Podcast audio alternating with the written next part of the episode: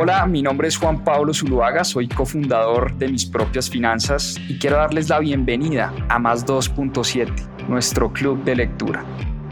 Durante 52 semanas leímos un libro todas las semanas y en este club de lectura van a encontrar la conversación de todo lo que aprendimos a través de la lectura. ¿Por qué más 2.7? En la región se leen menos de 2.7 libros al año y es una estadística que queremos combatir. Disfruten esta conversación y este aprendizaje que tuvimos a través de los libros. Bienvenidos. Hola, hola, ¿cómo están? Buenas noches. Club de lectura en mis propias finanzas. Muchísimas gracias a los que ya se conectan. Empecemos porque el libro de hoy, la verdad, muy bueno. Eh, y de hecho leí este libro. Este libro se llama Peak Performance eh, o máximo rendimiento en español, eh, de dos autores, Brad Stolberg y Steve Magnus, dos autores. Y les cuento que leí este libro en diciembre y después de haber leído este libro, leí otro libro de Steve Magnus, que es un coach de triatletas y de maratonistas. De hecho, le escribí un libro de de cómo entrenarse para una maratón. Recuerden que este año estoy entrenando a mi hermano Simón para correr una maratón y me inscribí a la maratón de Nueva York. Vamos a ver si, si quedo o no quedo en esa maratón. Eh, y de Brad Stolberg estoy leyendo este otro libro. Eh, voy por la mitad. Me ha encantado. Se llama The Practice of Groundedness. Entonces, la verdad, este libro que vamos, del que vamos a hablar hoy, Peak Performance o Máximo Rendimiento, me llevó a leer y a profundizar mucho más sobre los autores de, este libro eh, y he encontrado cosas valiosísimas, valiosísimas en estos dos personajes. Em, bueno, empecemos a hablar del libro de hoy. El libro de hoy se llama, como les dije, Peak Performance o Máximo Rendimiento en español. Está también traducido al español. Y es un libro que se centra en tres pilares principales y vamos a hablar de cada uno de esos tres pilares. Pero se los menciono para empezar. Pilar número uno es una ecuación para que tomen nota. Y la ecuación es muy sencilla. La ecuación es estrés más descanso es igual a crecimiento. Repito, el estrés más el descanso es igual a crecimiento. Ya vamos a hablar bastante de ese primer pilar. El segundo pilar es el poder que tienen las rutinas, el poder de desarrollar rutinas óptimas y diseñar nuestro día a día casi que al detalle. Entonces, el segundo pilar de este libro habla sobre las rutinas. También vamos a hablar mucho sobre las rutinas. Y el tercer pilar de este libro habla sobre el propósito elevado. Entonces, tres pilares principales de los que vamos a hablar hoy. El primero, la ecuación del crecimiento, que es estrés más descanso es igual a crecimiento. Segundo pilar, el poder de las rutinas. Y el tercer pilar, el poder del propósito elevado. Entonces vamos a cada uno de estos pilares, empezando por el de la formulita. Estrés más descanso igual a crecimiento. ¿Qué nos dicen los autores sobre el tema del crecimiento? Dicen, mire, Em, ¿Cómo hace uno para crecer un músculo? Cuando ustedes van al gimnasio y quieren crecer los músculos, ¿cuál es la fórmula más eficaz de crecer los músculos? Uno tiene que estresar el músculo a cierto nivel, pero también tiene que dejar descansar ese músculo. Y en esa combinación entre el estrés y el descanso es donde se da el crecimiento. Y por eso, para crecer, debemos empezar por buscar pues, retos importantes. Retos que estén por encima de nuestras capacidades actuales, pero tampoco que sean tan fuertes que hagan que abandonemos el objetivo. Y pasa mucho, eh, vuelvo al ejemplo del ejercicio del gimnasio, porque creo que es algo conocido para todo el mundo. Cuando vamos al gimnasio tenemos que ponernos en una situación retadora, difícil, que nos cueste hacer el ejercicio, pero tampoco puede ser un ejercicio demasiado fuerte que haga que abandonemos nuestros objetivos. Eso es bien importante. Hay que poner a nuestro cuerpo y a nuestra mente en posiciones estresantes, pero tampoco hay que rompernos. O sea, tampoco hay que llegar a un nivel de lesión, incluso donde muchos autor, muchos, perdón, muchos atletas eh, estresan tanto el cuerpo que lo que hacen es causar una fatiga que va en contra de los resultados que vamos y que estamos buscando. Por eso siempre, siempre que salimos a entrenar, y aquí voy a hablar mucho de ejercicio, pero esto aplica para muchos ámbitos de la vida, para el trabajo, para la salud, eh, para el emprendimiento, para el deporte, para muchos ámbitos de la vida, para la creatividad, si hay artistas que nos están escuchando. Los momentos de mayor crecimiento de los artistas son momentos donde combinan periodos de entrenamientos intensos, pero con periodos de mucho descanso. Y por eso los autores nos dicen que una forma de estructurar eh, ese entrenamiento es definir un propósito cada vez que vamos a salir a entrenar o cada vez que vamos a hacer una actividad retadora o cada vez que vamos a hacer una actividad creativa. Hay que definir muy bien, eh, y eso es algo en lo que fallamos muchas veces. A veces decimos, no, voy a ir a hacer ejercicio, pero uno no sabe eh, lo que va a hacer exactamente. Los grandes atletas del planeta, cada vez que se levantan, saben exactamente en qué va a consistir el entrenamiento de hoy o el entrenamiento de mañana. Saben al detalle en qué consiste eh, ese entrenamiento. Y para que ese entrenamiento sea eficiente, otra de las cosas que tenemos que hacer es remover todo tipo de distracción alrededor del entrenamiento o el trabajo difícil. Y vuelvo y digo, puede ser un entrenamiento físico o puede ser un entrenamiento mental e intelectual. Si yo estoy haciendo algo difícil en el trabajo, si estoy haciendo una actividad retadora mentalmente, debo remover todo tipo de distracción y sobre todo hoy donde el celular, la tecnología es nuestro peor enemigo cuando hacemos eh, trabajo profundo. Hace un par de semanas hablábamos del libro Trabajo Profundo eh, y hablábamos mucho de esto, de cómo las distracciones de la tecnología juegan en nuestra contra. Y otra de las cosas que tenemos que ser conscientes es de tratar de hacer una sola cosa a la vez. Hablábamos también del daño que nos está haciendo el multitasking eh, o las tareas múltiples. Muy, muy nocivo el multitasking para el tema eh, de la productividad. Y por eso, cuando entrenamos y cuando nos ponemos en situaciones difíciles, dicen este par de autores que la calidad es muchísimo más importante que la cantidad.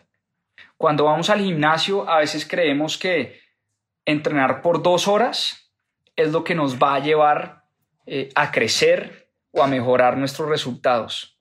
Y lo que nos están diciendo estos autores, que además uno de ellos es entrenador de atletas de altísimo rendimiento, dice que es mucho más importante la calidad del entrenamiento, saber exactamente qué estamos entrenando, qué queremos conseguir y mezclarlo em, con bloques de descanso. Y esto nos lleva a hablar del trabajo en bloques. ¿Qué es el trabajo en bloques? tengo mis notas. El trabajo en bloques dice lo siguiente. Eh, la forma más eficaz de trabajar, y vuelvo y repito, ya sea un trabajo eh, físico, un trabajo mental, un trabajo en la oficina, es dividir tu trabajo en bloques, idealmente de 50 a 90 minutos. Y esos bloques los vas a combinar con periodos de descanso entre cada bloque. Ahora bien, estar concentrados, si nunca lo hemos hecho, estar concentrados por 50 o 90 minutos eh, va a ser muy difícil si apenas estamos empezando en esta técnica. Entonces, dicen los autores que es mucho mejor, si esto es nuevo para ti, empezar con bloques cortos, bloques de 10 minutos, bloques de 15 minutos. Idealmente, hasta llegar a periodos de dos horas. Y es lo que llaman el famoso método Pomodoro, o en bloques o en pomodoros, que uno dice voy a trabajar en bloques de altísima intensidad y esos bloques los voy a mezclar con periodos de dispersión y de descanso. ¿Listo? Eh, importantísimo y les aseguro que funciona. He estado trabajando en esta técnica, en esta rutina, incluso pongo cronómetro en mi celular. Eh, y pongo el cronómetro y dejo el celular lejos. Y cierro en el caso de la oficina, cuando estoy en la oficina, cierro WhatsApp web, pongo mi celular lejos, trato de no tener distracciones y trato de hacerlo, estoy haciendo bloques de 30 minutos, mínimo 30 minutos. Y lo que hago es combino esos bloques de trabajo intenso y de trabajo enfocado con periodos de descanso, pueden ser 5, 10, 15 minutos. ¿Qué hago en esos periodos de descanso? Hablo con los compañeros de trabajo, respondo mensajes de WhatsApp, a veces salgo a caminar alrededor de la cuadra, en fin, periodos de dispersión donde no necesariamente esté trabajando o esté pensando en algo puntual. Y de esa forma estoy siendo mucho más productivo en los momentos de trabajo. Antes eh, solía llegar a la oficina y ser muy reactivo, abrir el correo, ver qué correos habían, habían llegado, abrir el celular, responder el celular, llegaba algún compañero de trabajo, hablaba con ese compañero o con esa compañera, hablaba con Caro en la oficina, en fin, era supremamente disperso y hoy lo que estoy tratando de hacer es dividir mis días de trabajo en pomodoros o en bloques y mezclar esos bloques de 50 a 90 minutos eh, con periodos de descanso y la verdad me han funcionado. Una, una técnica que eh, los invito a que la prueben empezando desde mañana porque también vamos a hablar que lo importante no es lo que oímos ni lo que leemos, sino lo que ponemos en práctica. Y también es importante alimentar nuestra, nuestra mentalidad de crecimiento. Y, aquí siempre lo decimos en mis propias finanzas y siempre decimos a seguir aprendiendo, es cultivar esa mentalidad de estar aprendiendo todo el tiempo eh, y tener presente que también la forma como uno ve las cosas muchas veces determina cómo nuestro cuerpo responde a ellas. Eh, y les doy un ejemplo que dan en el libro. Resulta que hicieron eh, unos estudios, unos científicos de la Universidad de Berkeley en California, que dicen que todos sufrimos de estrés, todos en algún momento de nuestra vida hemos estado en situaciones de estrés, pero que en situaciones de estrés empezaron a medir la forma como la gente respondía a esas situaciones de estrés y sobre todo el significado que la gente le daba al estrés. Eh, hay personas que le daban un significado de, em, por ejemplo, de un impulso para ser más productivos, de una manera de poner alerta a la mente eh, y que el estrés nos lleva a tomar mejores decisiones. Hay personas que cuando se sienten estresadas dicen, perfecto, me siento estresado y es en estos momentos de estrés cuando tomo las mejores decisiones. Es en estos momentos de estrés cuando soy más productivo. No sé si les ha pasado, a mí me pasaba mucho como estudiante. Cuando tenía el trabajo para el siguiente día, era cuando más me lograba concentrar. En cambio, cuando me daban tres semanas para terminar un trabajo, mi mente andaba muy dispersa. Entonces, fíjense que el estrés siempre va a llegar, pero el significado que le damos al estrés, y aquí voy al estudio de, los científicos de la Universidad de California, empezaron a medir el efecto que eso tenía en el cuerpo y en la salud de las personas. Y pues los resultados son increíbles. La gente que logra darle un significado positivo al estrés, pues lograba eh, eh, emitir, ¿cómo se llama eso? Eh, release, unos niveles de cortisol muchísimo más bajos que las personas que se bloqueaban y se dejaban eh, llevar por el estrés. Y así sucesivamente fueron midiendo los niveles de ansiedad, los niveles de depresión, los niveles de azúcar en la sangre, los niveles de sueño y encontraron que de verdad la forma o el significado que uno le da al estrés tiene un efecto corporal y un efecto en la salud potentísimo y un efecto enorme. Em, Dicho esto, dicho esto, porque estamos hablando mucho de trabajo, de estrés, de productividad, pero recordemos la formulita. El crecimiento es igual al estrés más el descanso. Así que tenemos que tener el coraje ¿Y por qué digo coraje? Y no lo digo yo, lo dicen los autores. El coraje para descansar. Resulta que estos autores han sido los coaches de grandes atletas, de grandes CEOs, de grandes compañías en el mundo, de personas muy influyentes, de grandes artistas, y se han dado cuenta que lo que más le cuesta a una persona de alto rendimiento es tener el coraje para descansar, es aceptar que el descanso es parte de el crecimiento de una persona. Y le cuesta mucho a un maratonista que está entrenando para su maratón y cree que entre más entrena mejor le va a ir. Pero lo que han encontrado estos autores, que además son coaches de grandes maratonistas, es que los periodos de fuerte entrenamiento tienen que estar combinados con periodos de descanso importantes. Siempre, siempre después de un trabajo duro, de un ejercicio fuerte, la clave está en el descanso. Y eso, como les digo, es lo que más le cuesta a los CEOs. Y en estos días leí una entrevista fascinante de un deportista que seguramente todos acá conocemos, LeBron James. LeBron James, basquetbolista de élite, que acaba de romper todos los récords habidos y por haber. Rompió récords de, eh, de, Kobe Bryant, de Michael Jordan, eh, de todos. Y le preguntaron a, a LeBron James que dónde estaba la fórmula del éxito. Y se van a sorprender con la respuesta de LeBron James. LeBron James dice que el, gran parte de su éxito como basquetbolista se lo debe al REM sleep, al REM sleep, al sueño eh, o a una parte del sueño que se llama el Rapid Eye Movement, el REM, Rapid Eye Movement, eh, que para los que estuvieron presentes, por aquí debo tener el libro de por qué dormimos, a ver, a ver si lo encuentro. Why We Sleep. Hay club de lectura de este libro. ¿Recuerdan este libro? Pues bien, en este libro hablábamos del REM sleep y es lo que LeBron James, LeBron James dice, es a lo que le debo mi gran parte de mi éxito como deportista de alto rendimiento. LeBron James trataba de dormir hasta 10 horas en el día, oíganme bien, 10 horas en el día dormía LeBron James.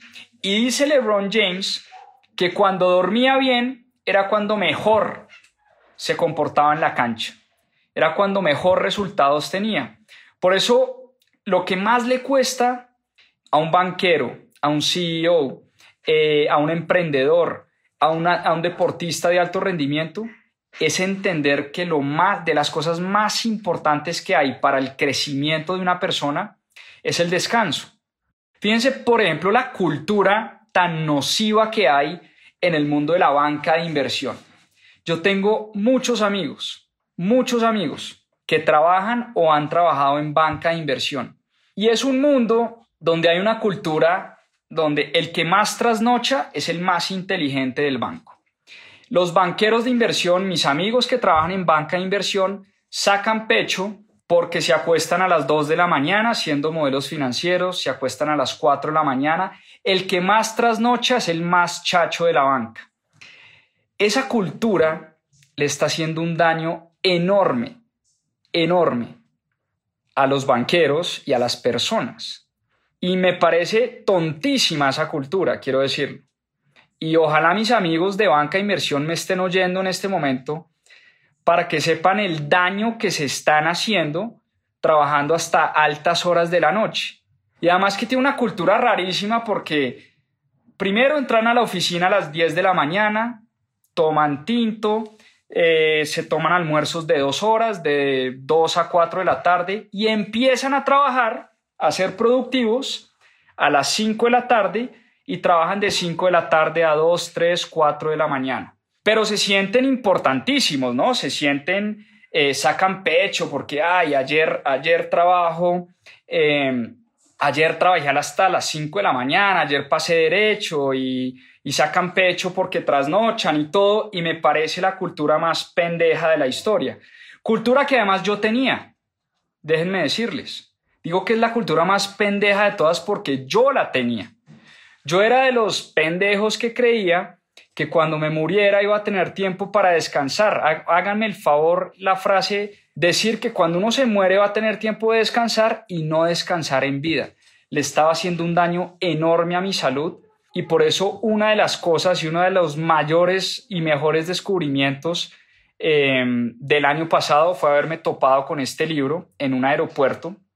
Y este libro me llevó a tomarme muy en serio, muy, muy, muy en serio el tema del sueño el tema de dormir bien. Tanto así que compré este anillo, un anillo que a muchos les parece espantoso, empezando por mi mamá. Dice que yo, ¿por qué me pongo esa cosa tan fea? Pues esta cosa tan fea se llama el Aura Ring y lo que hace este anillo es medirme exactamente cuánto duermo eh, de sueño profundo, cuánto duermo de REM sleep, cuánto duermo de sueño ligero, a qué horas me acuesto, a qué horas me levanto. Digamos que me ayuda a recolectar un montón de data alrededor del sueño y eso me ha ayudado muchísimo pues a sentirme mejor, a, mejorar mi salud, a tener mejores niveles de energía, en fin. El sueño es de las cosas más poderosas y, ya vamos a hablar un poquito de eso. Em, pero yo lo que digo es, si los grandes atletas, si los grandes deportistas, si las personas más productivas del planeta están durmiendo mínimo siete, ojo con esto, mínimo siete, siete es poquito, pero mínimo siete horas al día, ojalá ocho horas, y LeBron James duerme diez horas, a mí ya físicamente imposible me parece dormir diez horas, o sea, mi cuerpo no da para dormir diez horas. Eh, por supuesto que no entreno al nivel que entrena LeBron James, seguramente él llega al momento de acostarse completamente extenuado y mamado, eh, pero pues logra dormir 10 horas y es lo que le permite recuperarse rápidamente. En el sueño, oíganme bien, es que lean este libro, ¿Por qué dormimos? de Matthew Walker. En el sueño es donde es cuando crecen los músculos. En el sueño es cuando se trabaja la memoria. En el sueño se quema grasa. En el sueño eh, se mejora el genio. Para los que son mal geniados, se les mejora el, genio si empiezan a dormir mejor. Se combate la depresión para los que sufren de depresión se liberan endorfinas, se elimina el estrés, se elimina el lactato, o sea, hay un montón de cosas que pasan cuando uno duerme y por eso la importancia de dormir bien, de descansar. Así que cuando uno está combinando, volvamos a la ecuación, altos niveles de estrés, de entrenamiento fuerte, si uno lo combina con altas horas de sueño y buenos momentos de descanso, eso es una forma poderosísima de productividad y de crecimiento, es lo que nos dicen eh, los dos autores de hoy. Bueno, vámonos al segundo principio del libro. El segundo principio es la optimización de las rutinas. El poder de desarrollar rutinas óptimas y diseñar al detalle, óigame bien, al detalle nuestro día a día. Entonces, hablemos de la optimización de la rutina. Y rutina, si hablamos de rutina física, eh, empecemos por decir que el calentamiento es muy importante. Cuando vamos a empezar cualquier actividad física, calentar bien, llevar sangre a los músculos es bien importante, pero sobre todo, oíganme bien lo que voy a decir, eh, el estado mental y el estado de ánimo es muy, muy importante. Entonces, nunca, tratar de nunca hacer un trabajo duro, un trabajo estresante, un trabajo retador sin estar en un estado mental óptimo. ¿Y cómo hacemos para desarrollar ese, ese estado mental óptimo? Nos dicen este par de autores. Mire, lo primero es desarrollar una secuencia de actividades. Y cuando digo secuencia de actividades me refiero a las rutinas que desarrollamos. Una secuencia de rutinas que pongan a la mente en ese estado óptimo. La rutina es muy importante para poner a la mente en un estado óptimo, en un estado de motivación. Hay una frase que a mí me encanta de Brad Stolberg, del autor de este libro, que dice, mire, uno no tiene que estar motivado para levantarse a hacer ejercicio, sino al revés. Uno tiene que hacer ejercicio para darse la oportunidad de empezar el día motivado. Me parece una frase espectacular. Porque uno siempre cree que para ir al gimnasio, para hacer la tarea, para hacer el trabajo de la universidad, eh, para hacer lo que me está pidiendo mi jefe, uno tiene que estar motivado. Y es completamente al contrario, nos dice el autor de este libro. Es al revés. Yo tengo que hacer la tarea, hacer el trabajo, hacer la actividad física para darme esa oportunidad de estar bien, de estar físicamente bien, de estar mentalmente bien, de poner a mi mente en ese estado óptimo que es el que me lleva a, los niveles altos de productividad. Em, y esas rutinas empiezan por crear el ambiente. Creemos el ambiente óptimo que me lleva a desarrollar esas rutinas de manera mucho más disciplinada y mucho más fácil. Y aquí el ejemplo fácil es, si voy a salir a correr, ¿qué tengo que hacer? Voy a crear el ambiente. Voy a sacar los tenis la noche anterior. Voy a listar la ropa cómoda. Voy a listar mis geles voy a listar lo que me voy a tomar antes de salir a correr, voy a preparar el café, en fin. ¿Qué tengo que hacer para que tenga la mejor corrida de la historia? ¿No? Es crear el ambiente. Lo mismo, si estoy escribiendo un libro o si voy a escribir un correo o si voy a escribir en un blog, ¿qué tengo que hacer antes de empezar a escribir? Tengo que crear el ambiente tengo que despejar el puesto de trabajo, tengo que tener mis fuentes de información a la mano, tengo que dejar el celular fuera de la oficina, tengo que poner la música que me ayuda a concentrarme. Creo ese ambiente y de esa manera se me hace mucho más fácil escribir, porque el ambiente promueve la productividad y pone a nuestra mente en ese estado óptimo. Y aquí lo más importante, cuando hablamos de rutinas, la palabra rutina tiene implícita la palabra consistencia, porque una rutina, por naturaleza, pues debe ser consistente. La frecuencia de la rutina es tal vez lo más importante, es tal vez la clave de diseñar rutinas. De nada nos sirve diseñar un montón de rutinas perfectas si no lo hacemos de manera consistente. Pasa mucho, y me pasa mucho a mí, eh, que siempre he querido y, y cada vez lo estoy logrando mucho mejor y con mucho más frecuencia eh, es implementar el hábito de la meditación a mi vida. Me di cuenta que la meditación es un hábito poderosísimo que ayuda para muchísimas cosas en la vida, eh, pero lo mismo, es mucho mejor cuando uno está empezando a meditar, es mucho mejor meditar durante cinco minutos todos los días a meditar durante tres horas cada mes la consistencia y la frecuencia con la que haces la actividad es lo que te lleva a desarrollar esas rutinas automáticas. ¿Y cómo hacemos para desarrollar esas rutinas automáticas? Algunos tips que nos dan los autores. Tratemos de levantarnos a la misma hora todos los días. Tratemos de hacer ejercicio a la misma hora todos los días. Hay gente que hace el lunes hace ejercicio a las 5 de la mañana, el miércoles a las 12 del día, el viernes a veces sale a caminar por las noches. Es difícil, es difícil encontrar una rutina cuando ah, todo el tiempo estamos haciendo el ejercicio ah, en horarios diferentes. Trata de meditar en el mismo momento del día. Cuando uno se levanta, por ejemplo, y lo primero que hace es meditar, le estás enviando señales a la mente que lo primero que haces cada vez que te levantas es ponerte en un estado meditativo, en un estado de meditación. Cuando escribimos, tratemos igual de escribir a la misma hora. Cuando rezamos, mi padre todos los días de su vida reza el rosario a la misma hora. Tiene una disciplina impresionante para la hora de su rezada. Todos los días reza a la misma hora. Lo mismo, eh, pues cuando uno, cuando uno está tratando de desarrollar una rutina, es enviarle ese mensaje al cerebro de en qué momento del día voy a desarrollar esa rutina. Y hay que encontrar lo que los autores llaman la hora sagrada. ¿Y qué es la hora sagrada? Es la interconexión entre dos cosas. Uno, nuestra hora más productiva del día. Y dos, la hora en que menos debo responder a las tareas del día a día. Y me explico. Por ejemplo, mi hora más productiva del día, yo diría, puede llegar a ser 7 de la mañana. 7 de la mañana yo creo que es la hora más productiva del día. ¿Por qué? porque ya medité, ya hice ejercicio, ya me bañé y estoy listo y estoy supremamente, eh, pues sí, listo para empezar el día.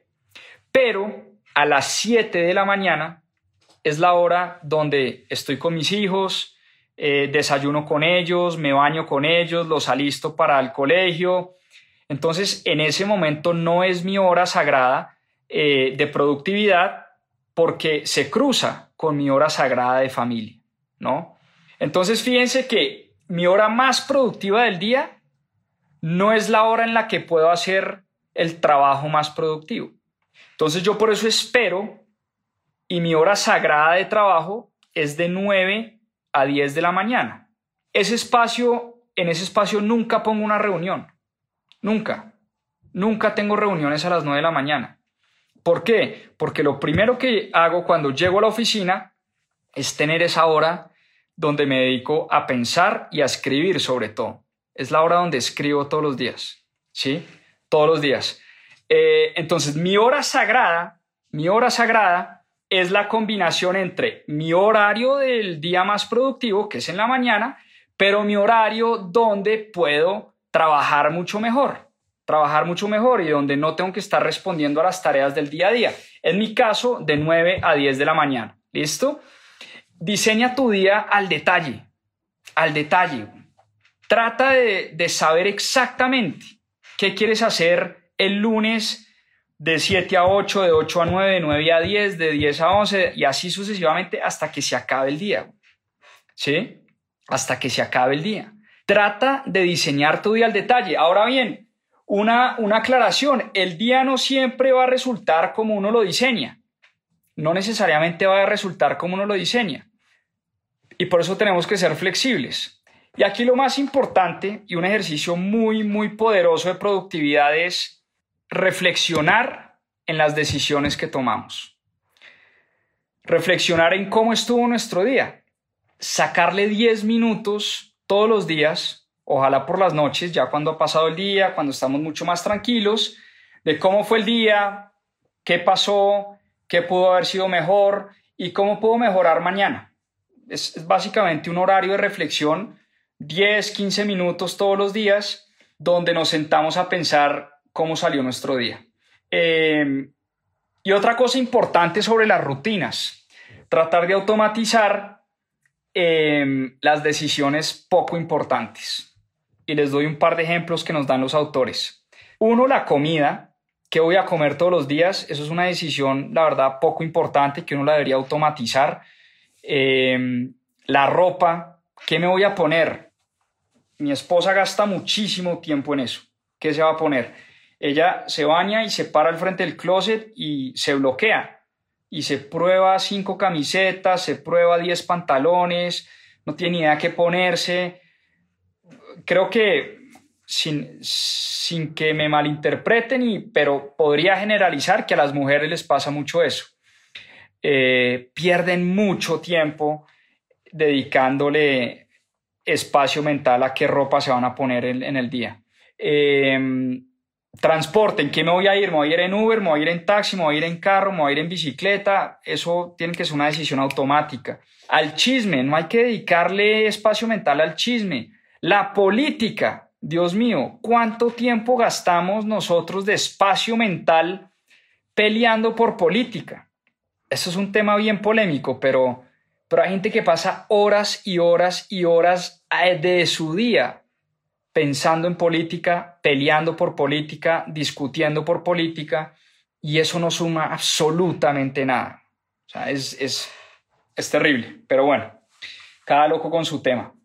Eh, la mente, es que la mente, al igual que cualquier músculo, tiene una capacidad limitada. Tenemos que entender eso. Tenemos que entender eso. La mente se cansa de pensar. Entonces, si a la mente la ponemos a tomar todo el tiempo decisiones banales que fácilmente podríamos automatizar, qué voy a comer hoy, cómo me voy a vestir hoy, em, en qué me voy a ir a la oficina, cuántas reuniones voy a tener hoy, qué pasó en la política, qué dijo el presidente, qué dijo el alcalde, qué dijo el senador, eh, los chismes de farándula, qué pasó con eh, EPA Colombia, qué pasó con eh, Shakira y Piqué, bueno, un montón de pendejadas en las que uno le, le gasta espacio mental. Y ojo con eso, porque la mente es un músculo con capacidad limitada. Entonces no deberíamos gastar energía en cosas que no nos suman. Y finalmente una nota importante sobre este punto, y es mucho ojo con las personas de las que estamos rodeadas. Rodéate de personas que te sumen, porque las personas con las que pasamos la mayor cantidad de nuestro tiempo tienen un poder enorme sobre nuestra vida y sobre nuestra pues sobre lo que pasa en nuestra vida realmente. Mucho cuidado.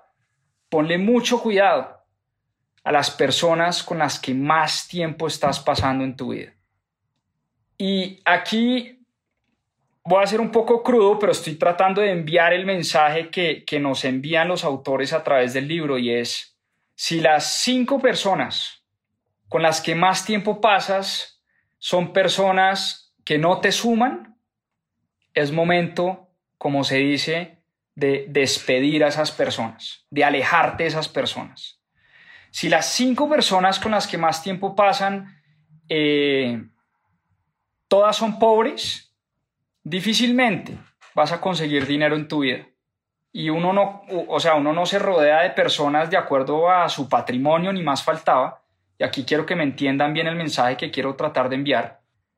Pero si las cinco personas con las que me rodeo no tienen un peso y son pobres, difícilmente voy a conseguir riqueza en mi vida. Si las cinco personas con las que me rodeo son, no cuidan su salud, difícilmente, o más bien fácilmente, voy a terminar actuando como esas personas. Si las cinco personas con las que me rodeo son cinco borrachos, si mis cinco mejores amigos son cinco borrachos, pues hombre, seguramente yo voy a tener, terminar siendo un borracho igual a mis cinco mejores amigos. Eh, entonces, aquí hay que ser así de crudo, porque ojo con las personas con las que nos estamos rodeando. Y yo creo que y funciona al revés. Yo creo que funciona al revés. De igual manera, trata de ser fuente de inspiración para las personas que te rodean. No solo que las personas con las que yo paso tiempo me estén sumando a mí, sino al revés, al revés, que yo también sea fuente de inspiración para las personas que me rodean. Que mis acciones, que mi positivismo, que mi ética de trabajo, mi disciplina, que eso sea contagioso que lo que yo hago también ayude a mucha gente, que sea un gusto pasar tiempo con uno, que la gente quiera estar con uno, que la gente quiera estar con uno. Eso también es importante, no solo que la gente que nos rodea nos aporte, sino tratar de que nosotros también le aportemos a las demás personas. Y eso me lleva a hablar, ya para cerrar, del último principio del libro y es encontrar el poder del propósito. Y el propósito es un tema muy poderoso en la vida. Y es que eh, nuestro ego, todos tenemos un ego, y el ego es un mecanismo protector que nos impide lograr nuestro máximo potencial. ¿Y cuál es la forma de combatir ese ego? Es encontrando un propósito elevado en la vida. Es encontrando precisamente un propósito por encima de nuestras intenciones egoístas. Eh, un propósito que sea capaz de derribar esos límites que nos ponemos, sean límites físicos, mentales o emocionales. Y aquí la gran pregunta que nos tenemos que hacer es, ¿por qué estás haciendo lo que estás haciendo? La pregunta del why, la pregunta del por qué. ¿Por qué hacemos lo que hacemos en la vida? Es una pregunta que uno se debería hacer todos los días de su vida. ¿Por qué hago lo que hago? ¿Por qué trabajo en la empresa donde trabajo? ¿Por qué tengo la esposa que tengo? ¿Por qué eh, me levanto a la hora que me levanto? ¿Por qué como las cosas que como? Es decir, ¿por qué estoy haciendo lo que estoy haciendo? ¿Por qué madrugo todos los días a hacer ejercicio? ¿Por qué madrugo todos los días a meditar? Eh, en fin, es, es muy importante encontrarle eh, una razón de fondo a las cosas que uno hace. Y pongamos el ejemplo del ejercicio. Yo me considero una, persona, digamos, deportista, me encanta el deporte, me encanta hacer ejercicio. Eh, y les digo, para nadie es un secreto que es chévere verse bien físicamente. Es chévere tener un six-pack. Por cierto, no tengo six-pack y nunca he tenido six-pack y me encantaría tener un six-pack, pero no lo tengo. nunca lo he tenido y me ha costado sacarlo. Pero independientemente de que el six-pack se vea chévere y se vea bonito y se vea atractivo cuando vamos a la playa, es mucho más chévere, creo yo, poder tener unos niveles de energía muy altos, muy altos, que me permitan hacer muchas cosas. Yo hago ejercicio y trato de cuidar mi salud porque quiero tener un nivel de energía muy alto que me permita crear las empresas que quiero crear, que me permita hacer los negocios que quiero hacer, que me permita compartir con mis hijos, que están, son tres chiquitines, yo no quiero que cuando mis hijos em, tengan 15, 20 años, pues uno sea un viejo demacrado, acabado, que uno ni siquiera pueda jugar con ellos. Y bueno, digamos que 15 o 20 años no, porque a los 15, a los 20 años a uno ni, ni bolas le paran. Pero yo no quiero que en 10 años mi hijo Alejandro quiera jugar con su papá y su papá esté mamado, acabado, con dolor en las arterias, con una panza a la berraca y, pues no pueda jugar con su hijo. Yo sí quiero tener esos niveles de energía muy altos para poder pasar tiempo de calidad con mi hijo.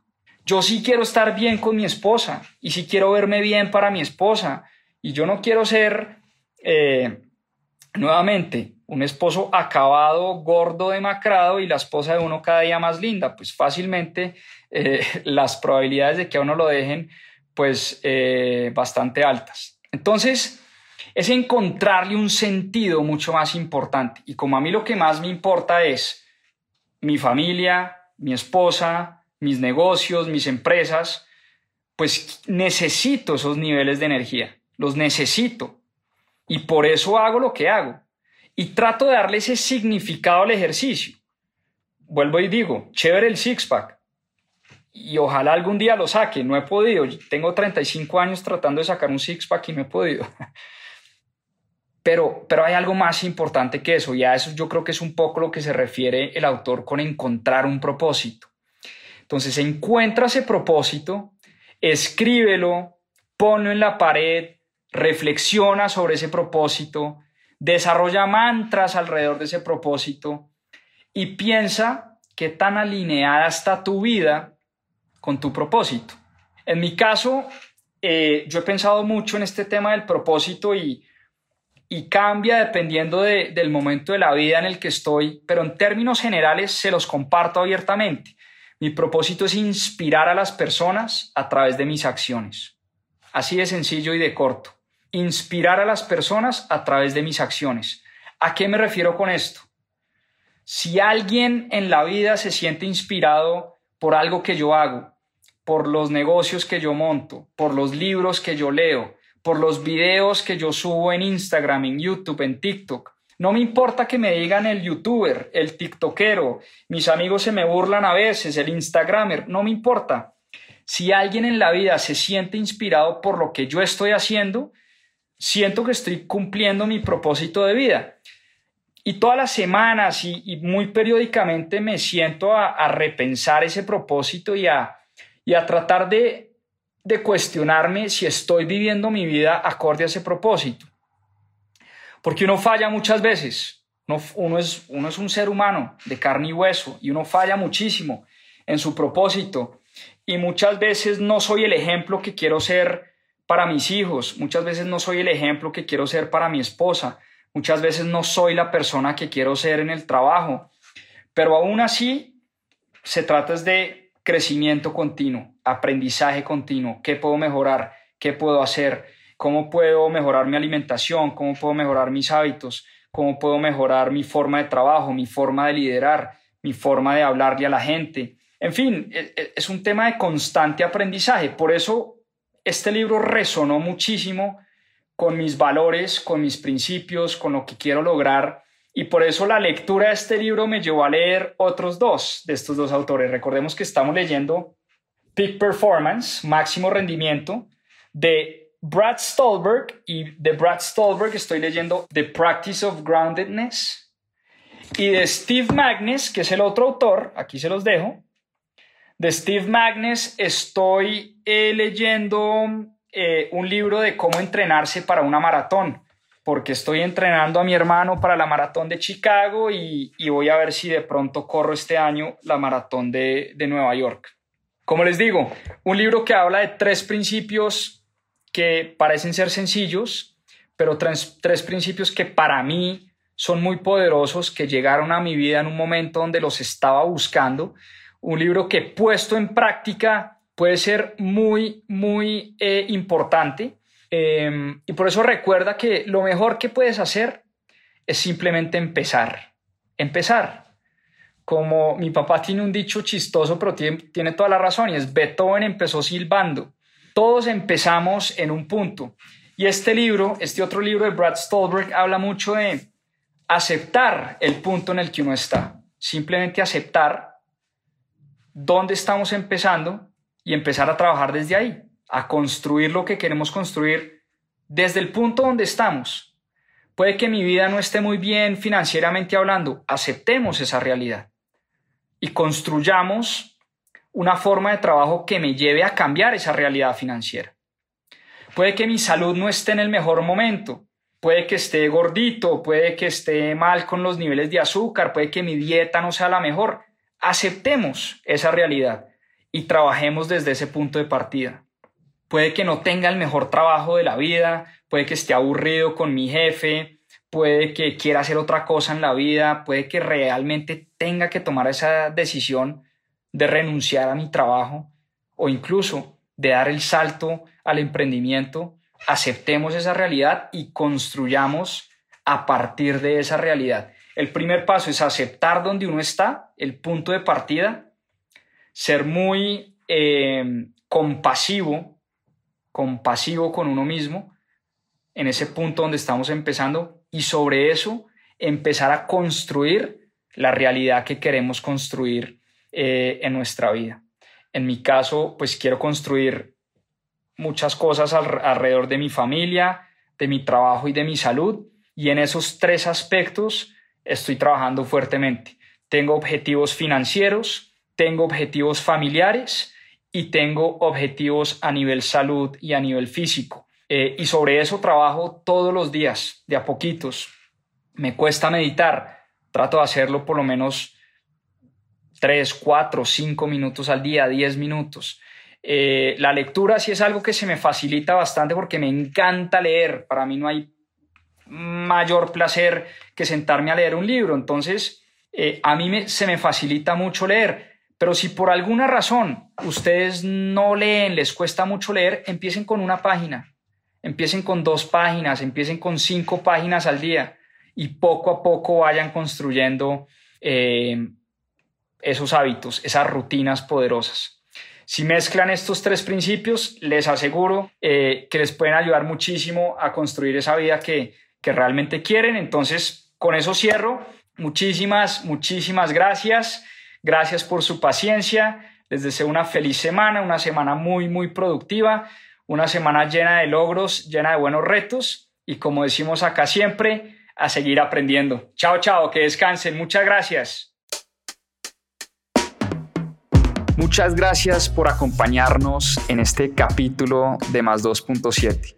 Acá les dejo unos adelantos de lo que se viene en nuestro próximo episodio.